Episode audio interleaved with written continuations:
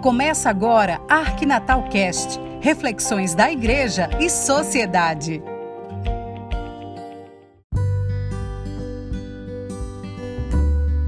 Olá, tudo bem com você?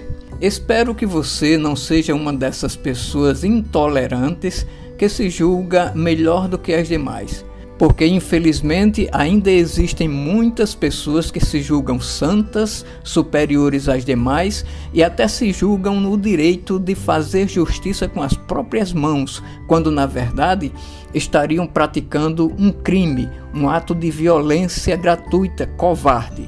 Nesta semana que passou, duas notícias sobre pessoas que praticam atos covardes me chamaram a atenção.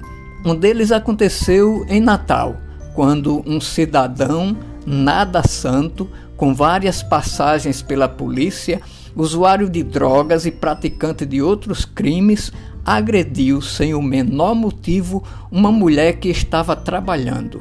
Foi denunciado, preso, liberado, mas novamente denunciado e agora está preso para responder pelo ato criminoso e covarde de agressão a uma mulher. O segundo é ainda mais inusitado pela forma como ocorreu a denúncia. Aconteceu numa cidade do interior de Rondônia. Ao se submeter a uma prova da escola em que estudava, uma aluna de 13 anos escreveu na prova este apelo desesperado: Por favor, me ajude. Meu pai bate na minha mãe. Chama para mim a polícia. Graças às denúncias, nos dois casos os criminosos foram presos. Este tipo de violência contra mulheres ou outras pessoas em nenhuma situação pode ser tolerável. Deve ser denunciada e, em se comprovando a legitimidade da denúncia, deve ser coibida, punida na forma justa, conforme a lei, como parte precária da reparação dos danos causados à pessoa violentada gratuitamente. Há um trecho do Evangelho de São Mateus em que Jesus diz: Tendes ouvido o que foi dito, olho por olho, dente por dente. Eu, porém, vos digo: não resistais ao mal. Se alguém te ferir a face direita, oferece-lhe também a outra. Porém, o contexto desse ensinamento de Jesus se refere à vingança pessoal e não à prática da justiça. É que,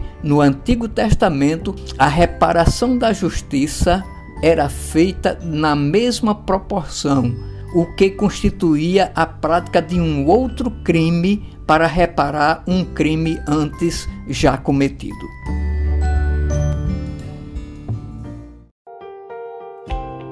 Você está ouvindo o podcast da Arquidiocese de Natal, o Arquinatal Cast.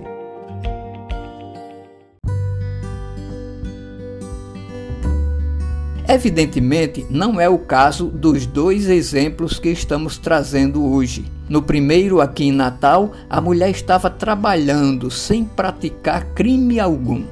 No segundo, em Rondônia, a violência era praticada contra uma mulher indefesa, dona de casa, sem qualquer motivação ou justificativa e na frente dos filhos e filhas da família. Nesses dois casos, o que está sendo feito é a punição justa para os crimes de agressão que foram cometidos e não uma vingança. Mesmo porque são instituições do Estado Democrático de Direito que estão agindo para reparar o crime e punir os que praticaram a violência gratuita, inconcebível contra essas duas mulheres. A de Natal, uma trabalhadora, e a de Rondônia, uma mãe de família. Fazer justiça não é vingança contra quem quer que seja, nem mesmo com os considerados inimigos. É o próprio Jesus quem ensina no mesmo Evangelho de São Mateus.